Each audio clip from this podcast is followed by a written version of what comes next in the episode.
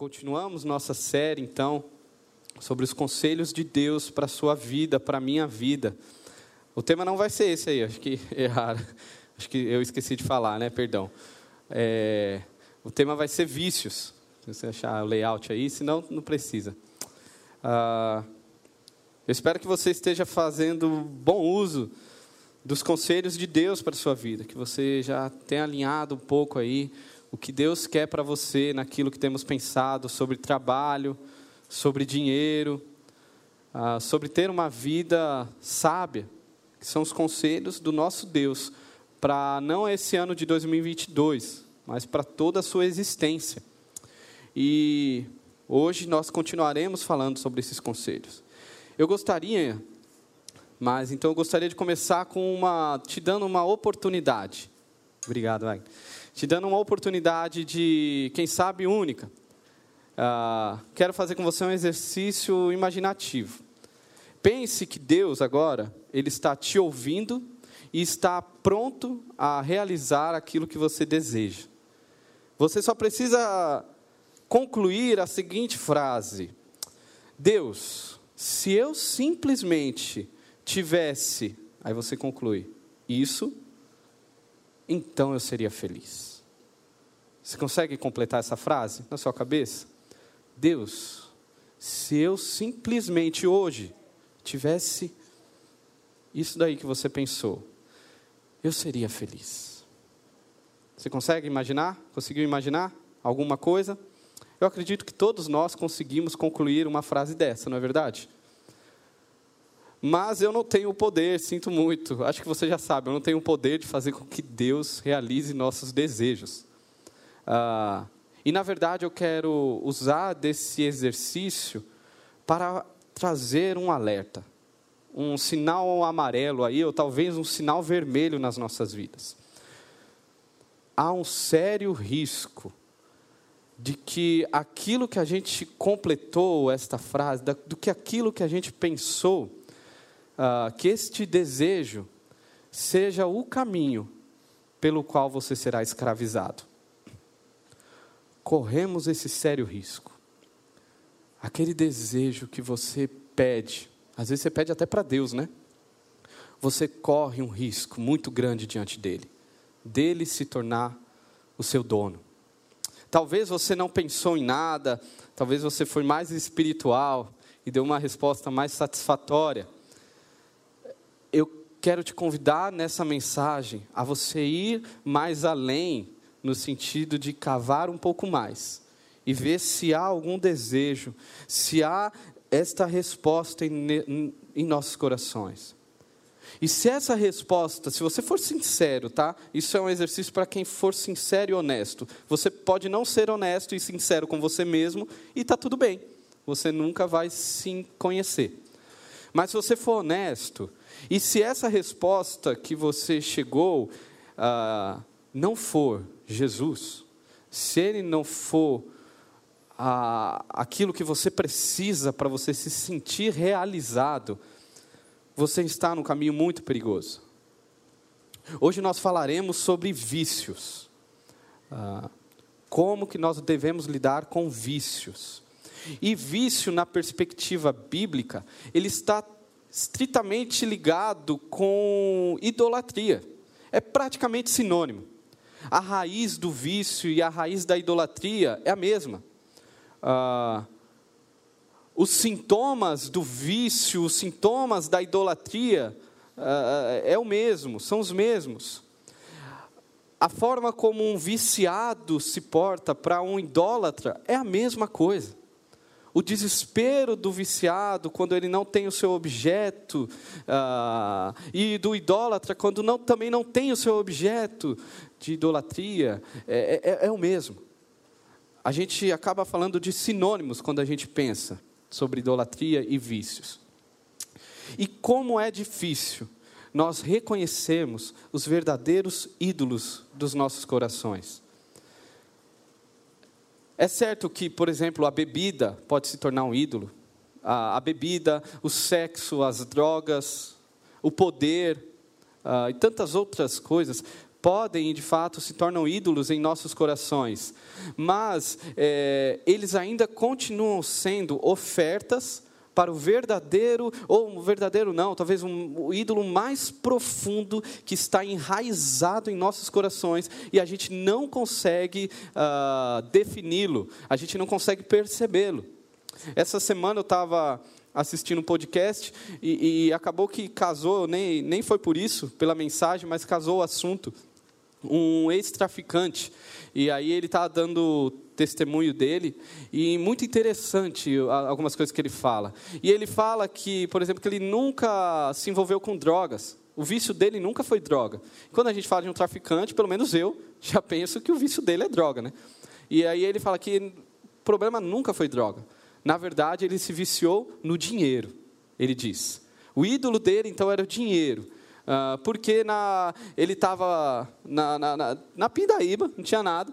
E aí, uma ação que ele faz no tráfico, ele ganha 50 mil em dois ou três dias. E aí, depois, ele começa a injetar mais, injetar mais dinheiro. E então ele decide comprar uma casa, construir, fazer um monte de coisa.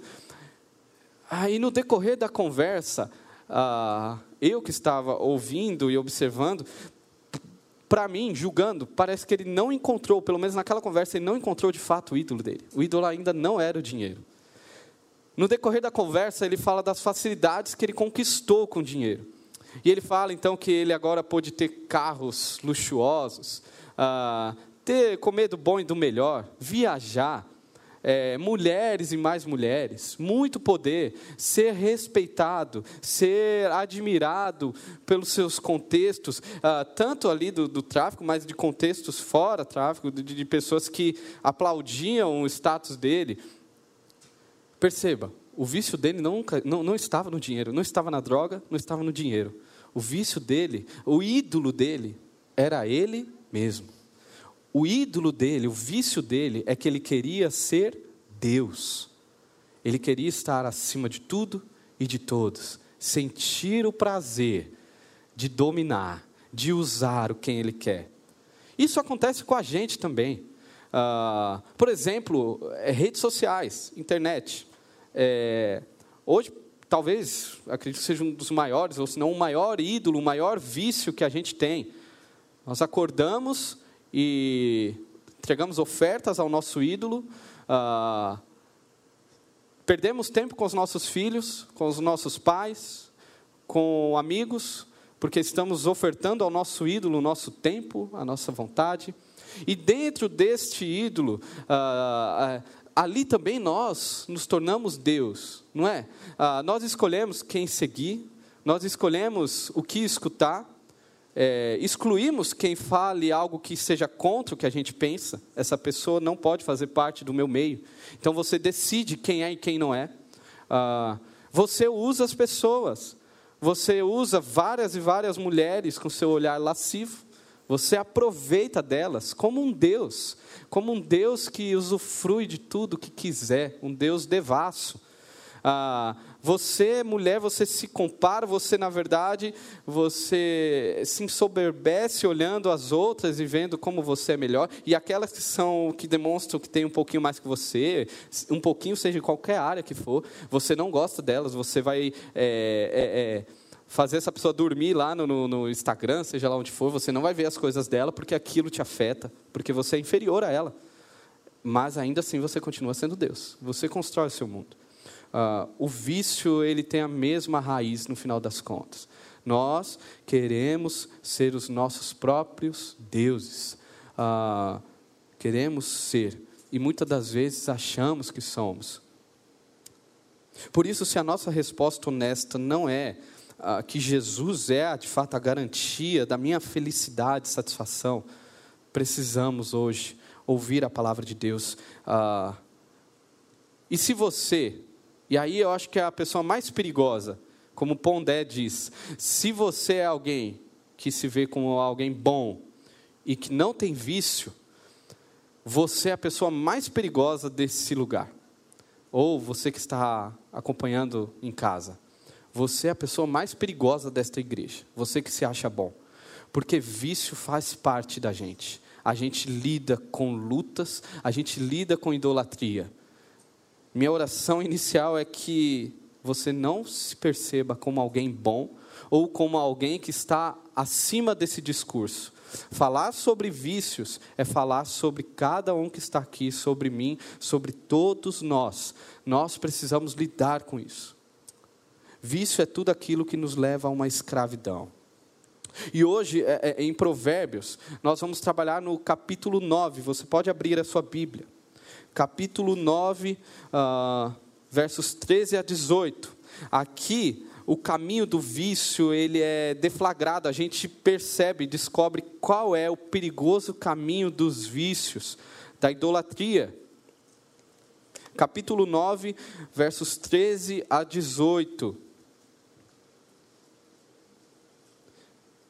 Temos então, e eu espero que você tenha em seu coração a oportunidade de escolher outro rumo, escolher a Deus. Uh, Falar de vícios é falar de idolatria, falar de idolatria é falar de adoração. Espero que escolhemos adorar a Deus. Quero ler então a Provérbios 9, uh, dos versos 13 a 18. Vou ler. A insensatez é pura exibição, sedução e ignorância. Sentada à porta de sua casa, no ponto mais alto da cidade, clama aos que passam por ali, seguindo o seu caminho. Venham todos os inexperientes. Aos que não têm bom senso, ela diz: a água roubada é doce, e o pão que se come escondido é saboroso.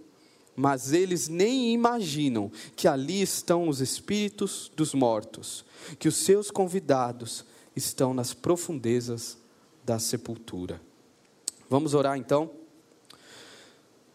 Senhor, diante da tua palavra, sabemos agora que lidamos com um real problema, um problema que diz respeito a todos os corações aqui. Por isso eu clamo pela tua obra, para que o Senhor rompa toda prisão que nos encontramos hoje, para que o Senhor traga luz sobre toda a escuridão que habita aqui, que a luz rompa ah, que todo o poder das trevas seja vencido pelo teu nome. Oramos para que o Senhor traga a vida onde há morte, que o Senhor ressuscite aqui, que o Senhor traga dos ossos secos a vida. Aqueles que hoje se encontram sujos, manchados, machucados por tantos vícios, que eles possam se encontrar com a graça, a graça que salva, a graça que redime e a graça que transforma. E eu faço essa oração também para o meu coração. Deus me ouve na minha angústia, no meu desespero, que lido diariamente com tantos ídolos que tentam me dominar. Essa é a nossa oração em nome de Jesus. Amém.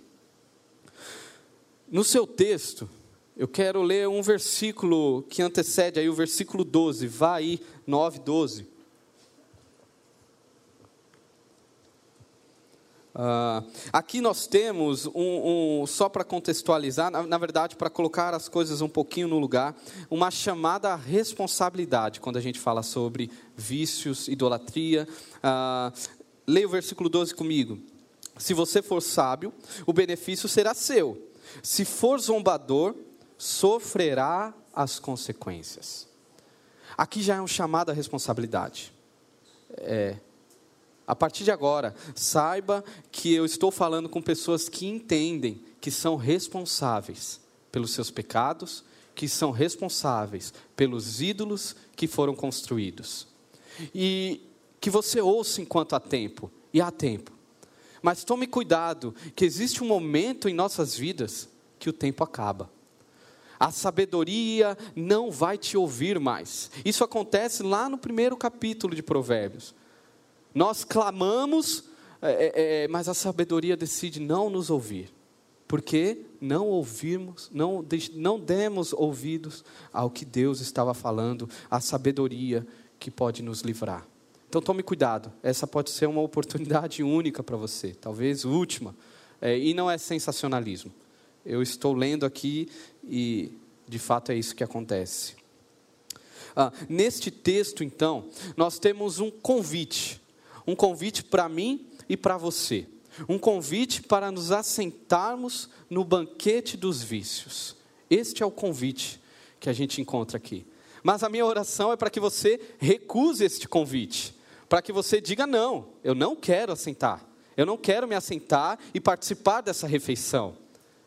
E se você já se assentou e tem participado diariamente da refeição dos vícios deste banquete, minha oração é que você consiga se levantar e nunca mais voltar a sentar nessa mesa, pelo poder que há no nome de Jesus, pelo poder que há no amor de Deus. E como um banquete que está apostas, aposto, eu queria começar com a entrada. Existe uma entrada neste banquete, que vemos aqui no texto, que está nos versos 13 a 15. Perceba a entrada do banquete dos vícios. A insensatez é pura exibição, sedução e ignorância. Sentada à porta de sua casa, no ponto mais alto da cidade, clama aos que passam por ali, seguindo o seu caminho. Ah, a entrada para este banquete é a insensatez. Talvez na sua versão está um pouco diferente, não é? O que, que tem na sua versão no primeiro versículo? Fala de quem aí? A mulher louca, a mulher louca, que seria uma tradução um pouquinho mais literal. Ah, a mulher loucura, insensatez. É, porque ela, a insensatez em Provérbios personifica ah, uma personagem que, é, que lida como oposição à mulher sabedoria. Aqui diz sobre estupidez, loucura, é, é insensatez. E essa expressão em Provérbios, ela está ligada à mulher louca, à insensatez, ela está ligada a duas características fundamentais. A primeira é rejeição ao temor do Senhor. Rejeita completamente. Não teme a Deus. Não o ama e não teme a Deus. Não quer saber disso. Ela não se preocupa com Deus. E uma segunda característica é uma ignorância desejada ao conhecimento de Deus. Ela não teme e também não faz questão de temer, não faz questão de conhecer a Deus. Esta é a mulher louca, a insensatez, o oposto da sabedoria. E ela tem ah, como objetivo ah, encontrar morada no coração do simples, do coração do mente aberta. Lembra do mente aberta? Ah, aquele que é mente aberta a ponto do cérebro cair. Ah, o mente aberta, não da ideia daquele cara mais é, que entende, que conversa. Esse também é perigoso às vezes. Mas o mente aberta daquele que acredita em tudo. Qualquer narrativa ele está, ah, verdade. Às vezes são, eu conheço gente assim. Às vezes são narrativas opostas. E você acaba de conversar com a pessoa, não sei se você conhece, a pessoa fala assim, por verdade, concordo totalmente com isso é, sei lá, hoje está em voga a vacina. Não, é importantíssimo. Chega outra pessoa e fala assim: não, vacina é um negócio, tem nada a ver. Isso daí é uma, uma história que foi criada e existe algo muito maior. E a pessoa fala assim: com certeza faz todo sentido isso. Eu concordo. Você não conhece assim? E você que conhece a pessoa, você fica: como assim, velho? Não é nem questão de certo ou errado, é por favor, escolhe alguma coisa. Uh, o ingênuo, uh, a insensatez, ela vai sapatear ah, na cabeça do ingênuo. E a gente sabe que no livro de Provérbios, desculpa, desculpem os adolescentes, que eu já vi que há alguns aqui, há sim sempre uma ênfase ao mais novo. Aquele que vai ver o seu professor falando, vai falar, concordo. Mas aí vai ver seu amigo falando, concordo. E aí vai ver o pastor vai falando, concordo também. Ah, infelizmente, mas isso não quer dizer que são só os mais novos, tá? Infelizmente, a, a tendência do coração ingênuo é sempre cair para o lado negro das for da força. Ele sempre vai tensionar para isso. Por quê? Porque isso faz parte do nosso DNA. E o modus operandi aí da insensatez, como nós vemos nesse texto, não passa de pura imitação. Ah, a insensatez, ela toma a forma, uma forma parecida com a forma da sabedoria. Só que ela puxa, ela vai tentar tirar desta vítima os desejos mais animalescos, os desejos que dizem mais respeito a um animal do que de fato a um ser humano. Ela vai tentar convencer ele por aquilo que o nosso corpo deseja, anseia, almeja. Enquanto que a sabedoria, ela olha para o coração. É uma conquista é, mais consistente, mais firme, uma conquista leal. A insensatez, ela faz usos, uso de falsas imagens o tempo todo. Ela está fingindo ser algo que não é. Ela finge ser ou ter algo grandioso a oferecer. Olha o versículo 14. Sentada à porta de sua casa, no ponto mais alto da cidade. O ponto mais alto da cidade aqui não quer dizer apenas visibilidade, também, mas diz respeito à autoridade. O que ela está falando é: eu tenho autoridade aqui eu sou alguém a, a, a, a ser ouvido, eu sou uma voz importante. Em outras versões aí aparece o termo cadeira, né? Ah, acho que na sua aparece um termo pequeno aí que se, ah, que foi traduzido como cadeira, mas pode ser traduzido como trono, como lugar de honra. Aparece mais, 136 vezes no decorrer aí do Antigo Testamento. E tirando sete vezes, todas as vezes que aparece, diz respeito a, ao lugar dos deuses, a um trono dos reis. O que a insensatez está falando é: eu sou Deus, eu sou alguém a quem você deve se dobrar, alguém a quem você deve honra. Eu estou em um lugar alto. Por quê? Porque a sabedoria também. A sabedoria, desde o início, a gente olha em Provérbios, ela se coloca em um lugar alto. Ah, é a sabedoria que vem de Deus. Ela de fato tem esse lugar alto. E a insensatez, então, ela vai tentar nos enganar, propondo para nós que ela também tem esse lugar. E quem a insensatez quer?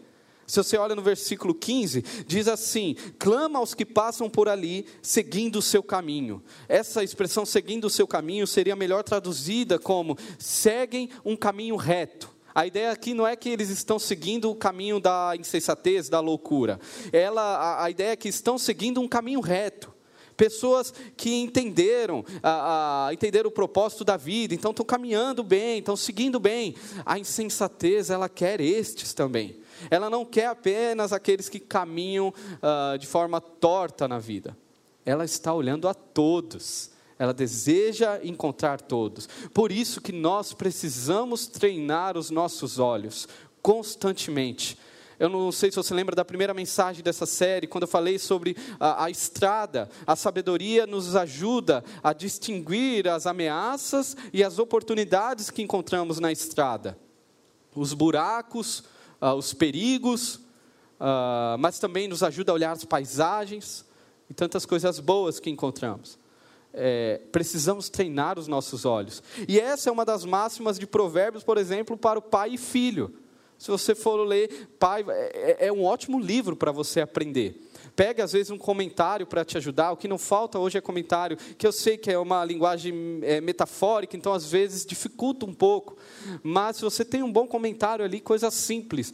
Se você não faz ideia como isso vai te ajudar no cuidado dos seus filhos, como vai te enriquecer como família. E há, há, há um incentivo constante para que os pais ah, ajudem os seus filhos a conseguirem enxergar a vida na perspectiva da sabedoria, entendendo os perigos. Por isso que há fala sobre disciplina, que hoje a mundo afora é tido como uma falta de amor, e na verdade a falta de amor está onde falta disciplina. Nós, pais, temos, temos este compromisso porque a insensatez, o que ela mais deseja, é devorar o ingênuo e devorar a todos que ela consiga alcançar. Ela deseja devorar o seu filho. Saiba que existe essa força tentando o tempo todo, a insensatez, fazer do seu filho um tolo, alguém ah, que não olha para Deus, que assume outros compromissos, ah, mas ela também deseja nos alcançar. E é interessante nesse texto que a gente percebe um avanço da insensatez. Antes, uh, no livro de Provérbios, ela está comendo pelas beiradas. Ela vai ali é, pelas esquinas, nas sombras, é, vai e lança algumas palavras de sedução, de forma astúcia, ela vai tentando ali enganar. Só que vai avançando, avançando, e quando a gente chega no texto aqui, nós percebemos que ela toma um lugar alto ela decide se expor, ela não tem mais vergonha, ela não tem pudor. Ela então joga o seu apelo, um apelo grosseiro, mas que cativa a muitos. Você percebe? Há uma batalha importantíssima aqui sendo travada. Uma batalha de vida ou de morte. Ou decidimos seguir a sabedoria de Deus, então ah, participarmos do banquete dos céus que Deus preparou para nós, ou decidimos então o banquete da insensatez, ouvir a voz da morte. Então nos sentarmos no banquete da sepultura sentarmos e nos deliciarmos com a morte. Isso não começa agora. Isso começa desde que o mundo é mundo. Por exemplo, a serpente ganhou de Eva e Adão, nossos pais. A serpente ganhou quando ela tirou, conseguiu fazer com que eles tirassem os olhos de Deus para a criação. A serpente conseguiu fazer ah, com que Eva fosse tomada por insensatez e seu marido também ao fazer com que eles não olhassem mais para o Criador, idolatrasse a criatura. Irmãos, o banquete está a postos. Nós precisamos, lembra do versículo 12, precisamos decidir se sentaremos ah, no banquete dos hábitos escravizadores.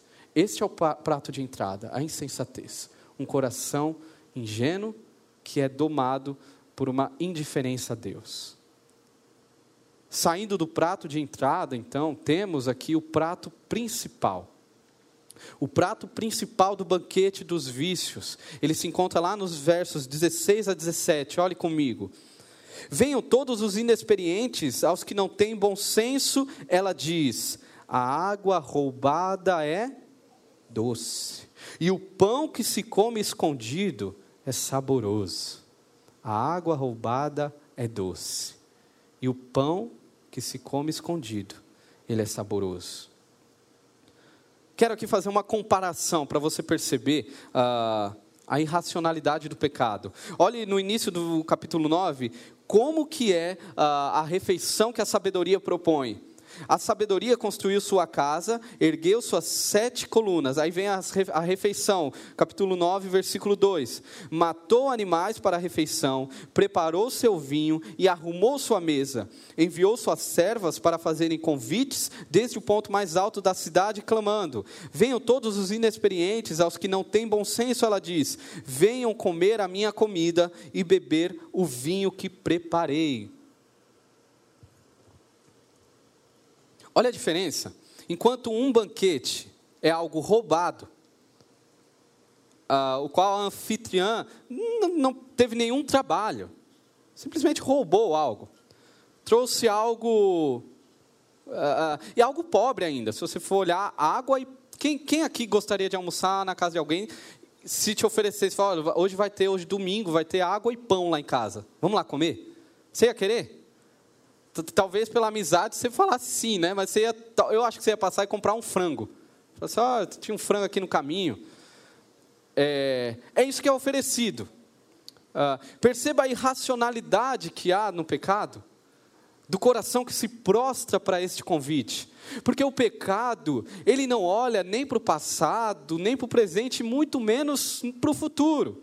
O pecado, ele não vê consequências, ele não quer saber de nada. O pecado, a única coisa que ele quer, a única coisa que ele conhece é: eu quero e eu quero mais. Eu quero e eu quero mais.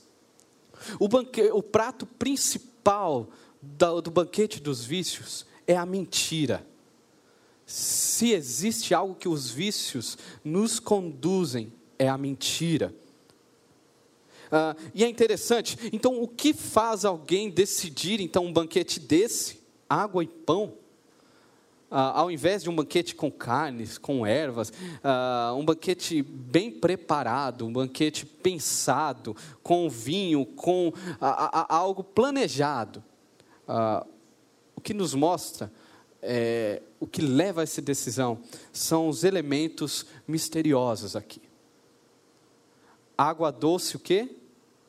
Roubada. E o pão o quê? Proibido.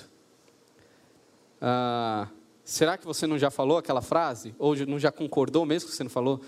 Tudo o que é proibido é mais gostoso. A gente tem até medo de falar, né? De vergonha de falar. Mas tudo que é proibido é mais gostoso. Todos nós aqui, irmãos, sabemos o que é experimentar o ilícito. Todos nós já provamos de uma água roubada e de um pão ah, escondido. Uma mentira bem contada, que nos livra de algo e ainda nos garante alguma coisa. Um pequeno roubo, seja lá do que, um pequeno roubo, que te deu algo a mais que você não teria condições de ter, você ganhou. Um olhar lascivo,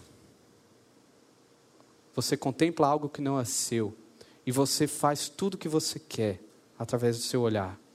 Uma conta fake, você cria uma conta, seja lá para qual motivo, bisbilhotar alguém, humilhar alguém, ah, drogas, embriaguez, adultério, um doce que você não consegue dizer não. Eu falo para mim isso aqui. Ah, não que o meu problema seja só doce, tá? Uso contínuo, desequilibrado de redes sociais. Você sabe que é errado, mas como é bom. E você gosta de acordar e você quer ver se aquela tua publicação teve mais curtidas, quem foi que comentou. Você quer rolar o seu feed para ver, às vezes você nem sabe o que você quer ver, mas aquilo alimenta a sua alma. Você não vai fazer um devocional, você vai fazer isso.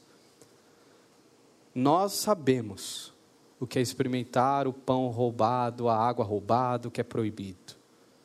Só que nós não imaginávamos que pequenas ações como estas seriam repetidas começariam a ser repetidas. E muito menos pensávamos que estas ações um dia nos escravizariam.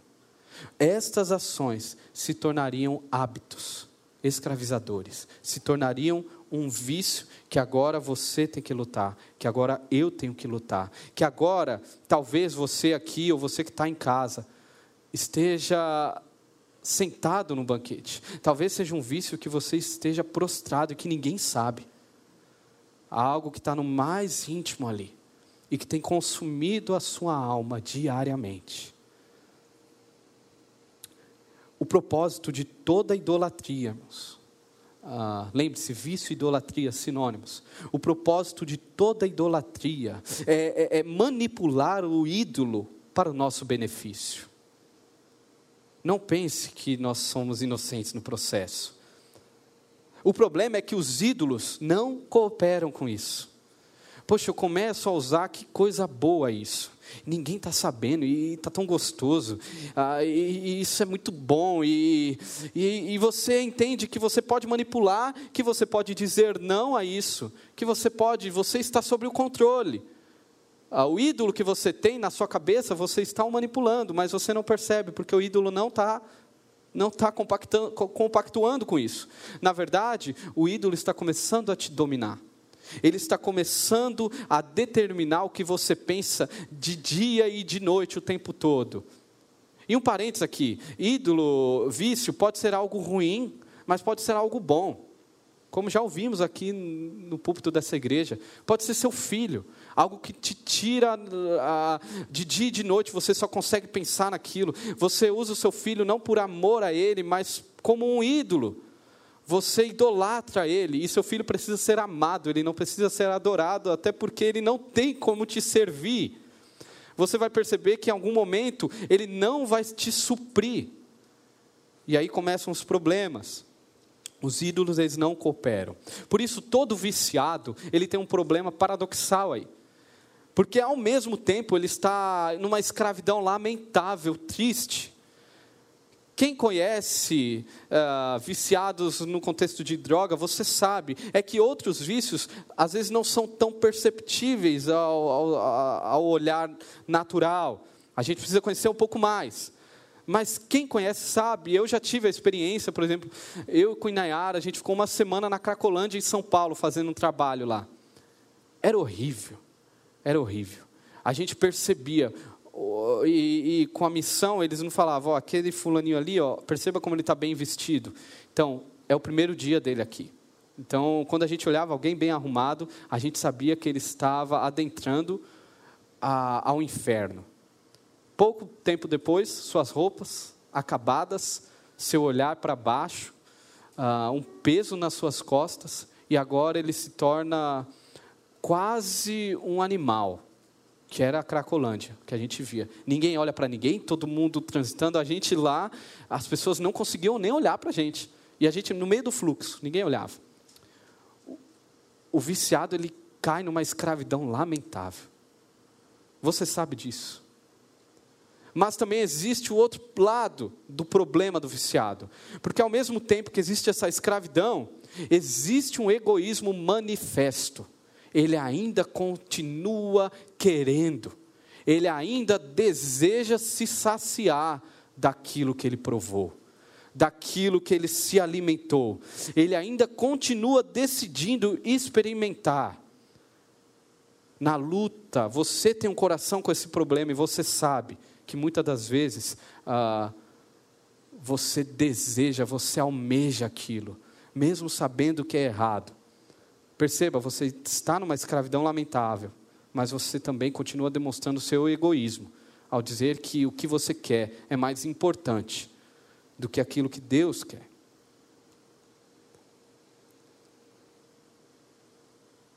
Qual é o problema disso tudo? O problema do vício é que ele não para aí.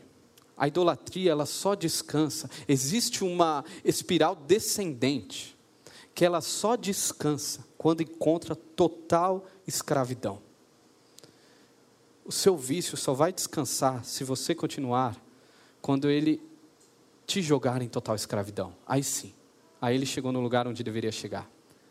Há, há, há um movimento muito parecido na maioria.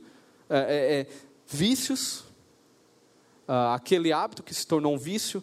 Logo começa acusações contra as pessoas mais próximas. É a mulher que não entende, é a mulher que não supre, não é? Ah, por isso que eu estou fazendo isso, por isso que eu estou conhecendo fulana, por isso que tal fulana demonstra um amor que eu não tenho em casa, porque aquela mulher, aquela mulher que decidiu viver a vida comigo e que tem tantos pecados quanto eu, não me serve mais, porque ela não fala a mesma língua, parece que ela não entende, ela não quer prosperar, é uma mulher parada, é, é... eu a eu afasto as pessoas mais próximas. Aqueles amigos se tornam é, pessoas inconvenientes. Eles estão falando coisas que ninguém chamou eles para falar. É, ele era meu amigo, mas ele começou a se meter demais na minha vida. Por isso, é, eu me afastei um pouco. O vício começa a te jogar para esse caminho. O caminho onde seus pais são inúteis, ah, seus conselhos são arcaicos, eles não sabem o que é melhor para você. Você se afasta, se isola de tudo. Então entra o processo da cegueira. Você não enxerga mais, você se torna alguém irracional. Nesse podcast que eu escutei esses dias, uh, ele conta uma experiência que eu, é, é, é você fica. Uh, você fica abismado com aquilo, mas de fato você reconhece, pô, é isso mesmo que acontece. Ele estava falando que no início, quando ele entrou no, no tráfico, ele não usava nenhuma palavra que remetesse ao crime. Não usava nem quilo, nem peso, não falava, nunca falava droga, nome de droga, nada. Absolutamente, não falava nada por telefone, era só pessoal. É, ele tentava ser extremamente profissional, tinha a sua vida paralela. E aí ele conta que depois de alguns anos, uh, ele se pega agora falando no telefone e falando tudo. Tem tantos quilos de maconha aqui, lá no Paraguai, tal, tal, tal, tal. E foi por isso que ele foi preso. Uh, e ele diz que ele, quando ele pega o processo dele e ele vai ler, ele, ele olha como que eu cheguei nisso? Como que eu fiz isso? Eu estava totalmente cego aqui. É a mesma coisa do adúltero que começa agora a passear com a, com a sua é, é, é ah, com a sua amante no shopping. Porque ele começa, é, é, é, a, o vício cega, a idolatria o cega, a ponto de ele se reconhecer acima de tudo e a todos. Você não tem mais medo de nada, a pornografia te domina de um jeito que você não tem mais medo de nada, você não enxerga mais nenhum perigo, você se torna igual ao seu ídolo. Você se torna cego, você tem olhos, mas não vê, tem boca, mas não fala. E o final de tudo isso é o nenhum temor a Deus. Zero temor a Deus. Esquece Deus. Você já serve a outro Deus. Infelizmente, o viciado, ele, ele não se importa nem com as consequências disso. Ele acredita nas meias verdades.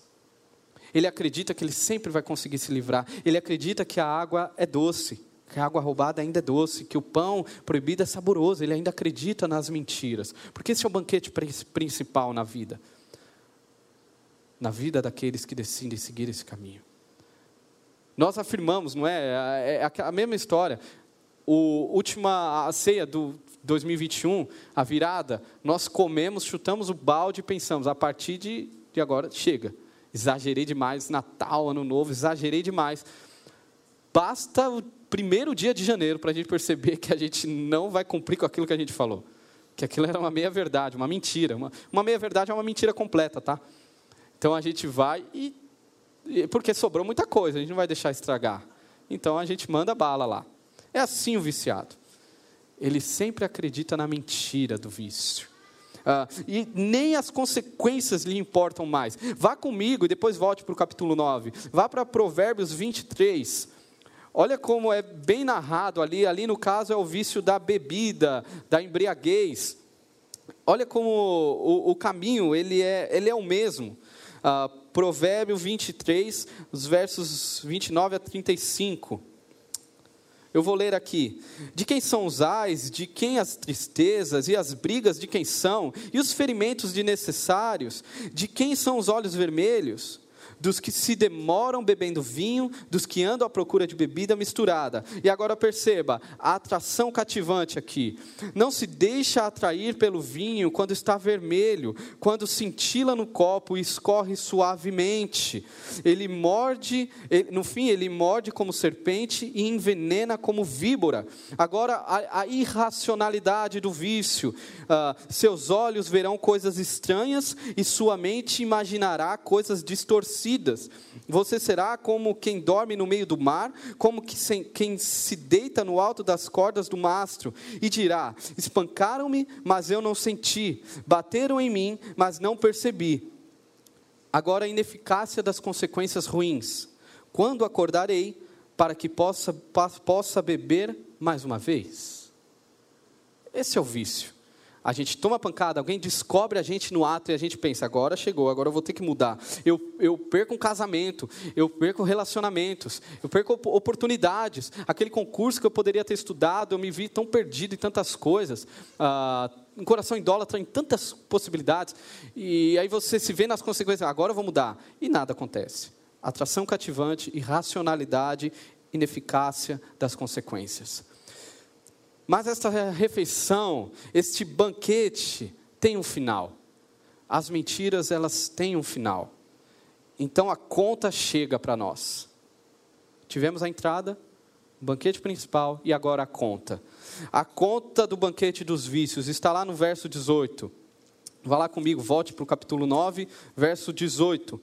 Mas eles nem imaginam que ali estão os espíritos dos mortos, que os seus convidados estão nas profundezas da sepultura. Por trás das cenas de pornografia existe a cena de morte.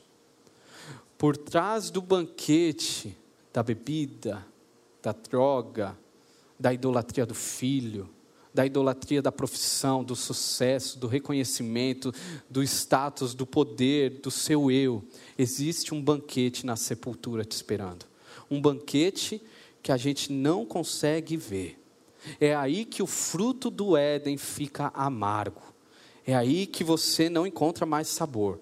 E eu sei que parece cruel falar de pecado para um viciado.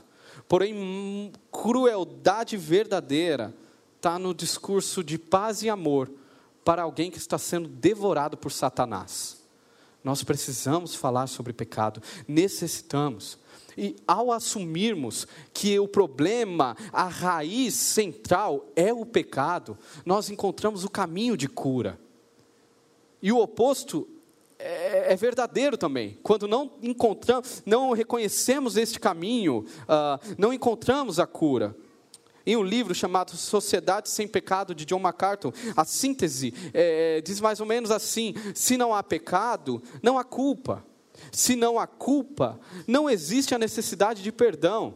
E se não há necessidade de perdão, por que a cruz? E por que a cruz? Se não precisa de cruz, para que Jesus? E se não precisamos de Jesus, onde fica a nossa esperança? Qual a esperança que você dá para um coração perdido em idolatria e vício? Se tiramos o pecado, perdemos a esperança. Se não olhamos para as nossas responsabilidades, não conseguimos olhar que Jesus pode nos curar. Só Ele pode. E Ele quer, e Ele deseja. E aqui eu não estou abrindo mão de outras ciências, pelo amor de Deus. Deus usa, ah, Deus usa tanta psicologia, Deus usa a medicina, Deus usa grupos ah, de recuperação, com certeza Deus usa. Mas entenda, o problema central é o pecado. Não há como fugir disso. Um bom psicólogo sabe disso, um bom médico, um bom grupo de recuperação sabe disso. Que o problema central na sua vida ainda continua sendo pecado. E nós precisamos lidar com isso, sabendo que Deus traz vida. Lembra de Ezequiel, capítulo 37? Deus leva o profeta a um vale de ossos secos, ali para ilustrar algo. E aí o profeta só vê ossos. Ossos secos quer dizer porque era um povo que morreu há muito tempo. E ali era o exército, um exército, o próprio Israel. Nós vemos na continuidade do texto que era Israel ali um povo que estava morto há muito tempo, só tinha ossos.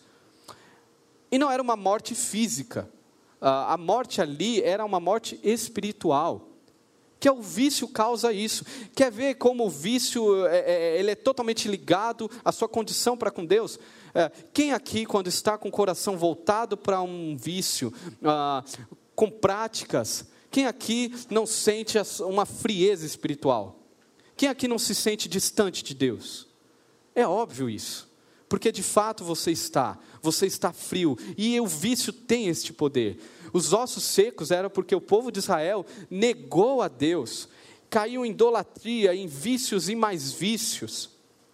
E aqui que Deus manda o profeta Ezequiel fazer, uh, Deus, é uma cena cômica ao mesmo tempo é, é, é, de terror até.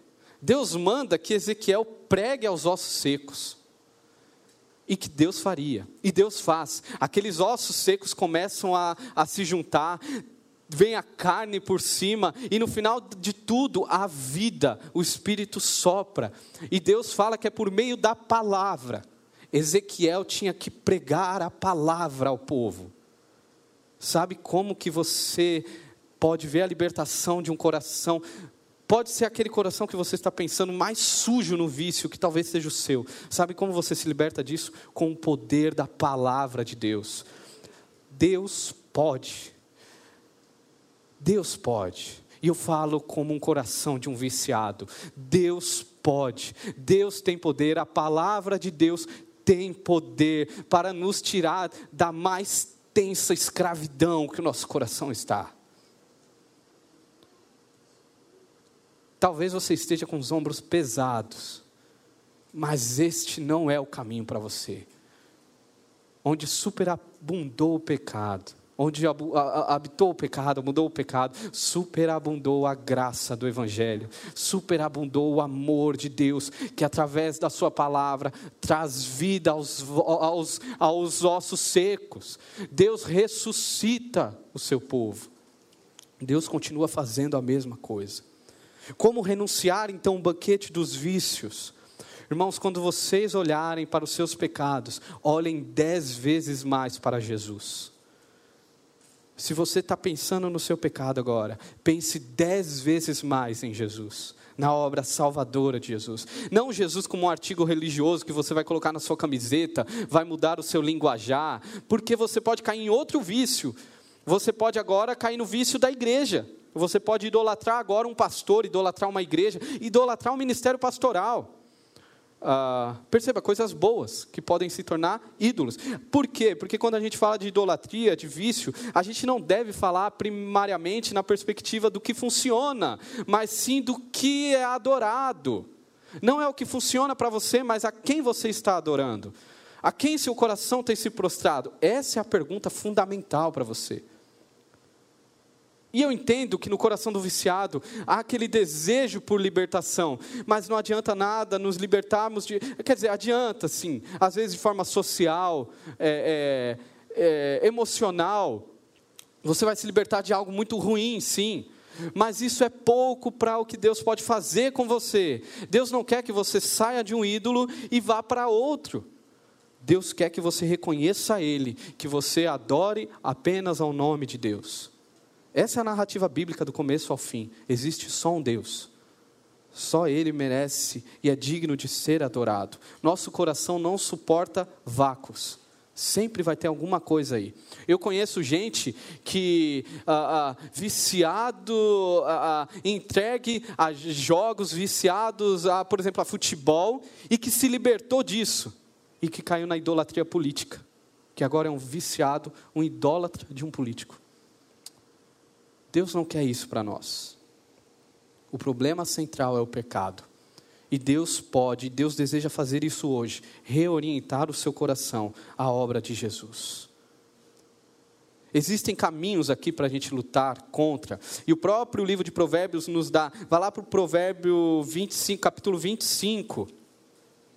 Provérbio 25, uh, versículo 28. A estratégia contra os vícios. Você precisa hoje decidir erguer os muros.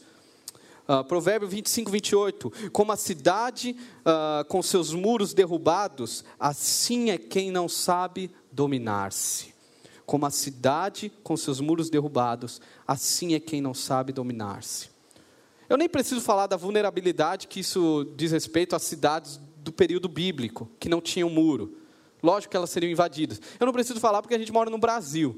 Ninguém aqui gostaria de morar numa casa sem muros, não é? Numa casa sem, portão. Sem portão. Você daria o seu portão para alguém? Não. Ah, ainda mais, às vezes a gente acha isso pouco, a gente vai para condomínios.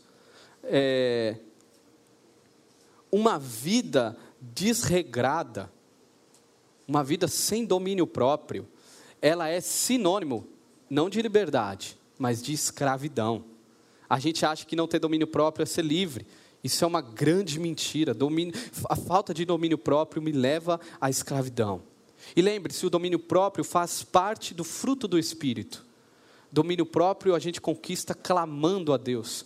Deus, e, e essa é uma da, minha esposa sabe que essa é uma das orações que eu mais tento fazer, para Deus me dar domínio próprio, para eu lidar com o meu temperamento forte, para lidar com as minhas, os meus vícios, os meus desejos, uh, que às vezes são colocados acima de mim. E eu tenho tentado de algumas formas. Eu tô e, uh, eu fico brincando, pessoas ficam tirando onda comigo que eu estou numa semana detox aí, tentando manter que eu estou tentando me livrar de tudo aquilo uh, que tem me causado algo ruim, que eu sei que é uma luta, e me alimentado de outras coisas, que é Efésios, de, é, é, despojar algo e me revestir de algo. Eu abro mão deste vício que eu tenho, mas eu preciso me revestir de algo. Não é só tirar algo, é colocar algo no lugar. Uh, e essa tem sido minha luta, e é a luta que a palavra de Deus te convida a travar a buscar o temor do Senhor, que é a reverência a Deus na prática. A pergunta é: como você tem enfrentado as suas tentações? Você tem uh, declarado guerra? Como Paulo fala. Paulo vai falar em 1 Coríntios que ele esmurra o próprio corpo. Irmãos, essa guerra a gente não vence com deliberações esporádicas, com, ah, esse ano eu vou melhorar, hein? E aí você não toca mais no assunto, você não tem metas para isso. Precisamos ter metas, precisamos decidir levantar os nossos muros, porque a ameaça ela é constante. Sem muros, você cairá, com certeza, com certeza. Domínio próprio. E, e existe uma mentira de, de que a gente acredita que se há esforço, há legalismo é, pô, se eu tenho que decidir, se eu que tenho que tomar decisões, então é meio religioso, meio legalista. Isso é uma mentira. Porque o que não faltam é imperativos na palavra de Deus ah, te chamando a uma vida de santidade, a uma vida de, de temor a Deus. O que não falta é isso, você tem a obrigação diante de Deus. Uh, agora, você tem que entender que a Bíblia jamais espera que ouçamos as ordens divinas a parte de uma contemplação da obra de Jesus. Aí é o problema. Quando você acha que a Bíblia está te dando ordens e que você deve seguir na sua força. Você deve ouvir as ordens de Deus, tendo por base o que Deus fez em sua vida e continua a fazer. Por isso eu quero encerrar aqui falando sobre a graça. É impossível nós vencermos. Ah, é impossível erguermos os muros. É impossível ah, sairmos deste banquete da sepultura ou falarmos não para este banquete, se não ah, confiarmos nossa vida na graça de Deus. Pois a mesma graça que nos salva é a graça que nos sustenta. A mesma graça que te tirou do império das trevas é a que te caminha em santidade. Deus não fez algo e jogou a bola para você fazer. Deus continua a fazer em sua vida. E lembre-se, a obra que Deus começou, Ele concluirá, Ele fará. A obra que Deus começou em você, Ele fará. A obra que Deus começou naquela pessoa que você ama, Ele fará. Ele faz. E quando Deus faz, ninguém pode impedir, nem mesmo você. Quem nos separará do amor de Deus?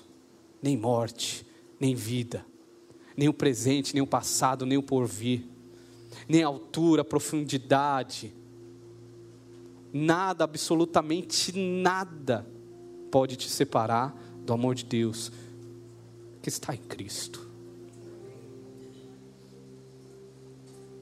Você que hoje se vê diante do convite do banquete da sepultura, seu coração tem começado a atender a isso. Escute a voz de Deus, escute a sabedoria de Deus. Não vá escolha a vida. Não acredite nas mentiras, pois elas podem te levar à morte, à morte eterna, ao sepulcro no inferno. Lute, não lute sozinho, peça socorro a Deus, consequentemente, peça ajuda, mas não peça ajuda a super-heróis da fé Peça ajuda a pessoas que também ainda estão pisando nesse mesmo chão. Estamos aqui. Eu confesso a minha insuficiência, a minha luta contra vícios, como alguém que precisa desesperadamente de Jesus. Se você deseja lutar também, fica um convite. Ah, vamos caminhar junto. Peça socorro, peça ajuda para alguém. Não caminhe sozinho. E se você está sentado neste banquete, você tem a rica oportunidade hoje de clamar desesperadamente pelo poder do amor de Deus. E saiba que Ele vai te ouvir. Saiba que Ele pode te libertar. Irmãos, não é uma decisão para amanhã, tá? Não é uma decisão para pensar. É uma decisão que precisa ser tomada imediatamente. Você precisa decidir isso. De forma consciente também, não emocional. De forma consciente. Deus te chama a isso. E saiba que Ele quer fazer. Peça ajuda a alguém também. Ah, se o seu orgulho te impede de pedir ajuda, é porque você ainda não, não vivenciou a liberdade do Evangelho. Peça ajuda. Ultrapasse o orgulho. Grite. Peça socorro. Não tente sozinho. Por fim, quando alguém nos perguntar: o que nos basta para sermos felizes? Que Deus nos ajude e nos faça crescer cada vez mais em vida, em santidade, para um dia dizer: o que nos basta é Jesus. E que seja uma resposta sincera, de um coração, não, não de palavras apenas. Quero orar com vocês, vamos orar?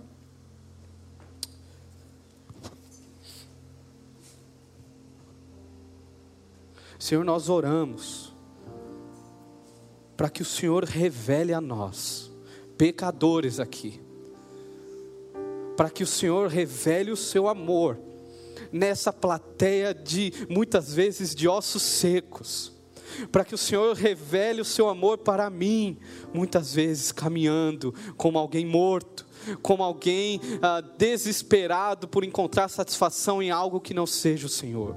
Revele o seu amor, Deus. Que não haja peso aqui. Sim, haja o peso do pecado, mas que haja muito mais o peso da glória do seu amor.